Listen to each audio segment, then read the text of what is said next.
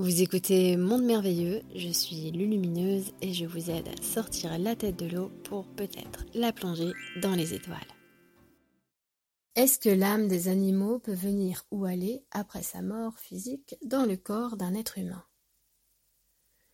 Alors oui et non, parce que le règne animal a ses propres codes et son propre processus.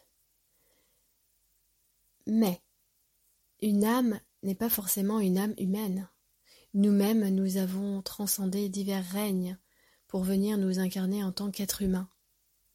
D'abord le règne minéral, puis végétal, et ensuite animal.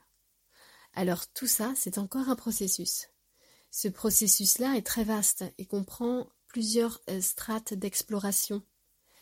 Par exemple, dans le règne minéral, nous incarnons à travers la matière les courants telluriques, les courants cosmiques qui s'harmonisent. On pourrait se dire, bah, si j'étais une pierre, je devais m'ennuyer. Mais ce n'est pas du tout comme ça qu'on vivait les choses, puisque une pierre n'a pas de cerveau. Une pierre, c'est une énergie amalgamée qui vibre. Nous étions dans cette énergie amalgamée, nous vibrions. Mais nous vivons.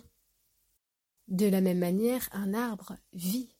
Et dans le règne végétal, nous avons fait l'expérience à bien des niveaux de la communion dans la matière, des règles universelles à travers les végétaux. Nous avons appris beaucoup, beaucoup de choses. Et dans le règne animal, le processus continue. Vivre en groupe, vivre avec cet instinct de survie, trouver sa nourriture et perdurer, procréer pour la survie de sa race.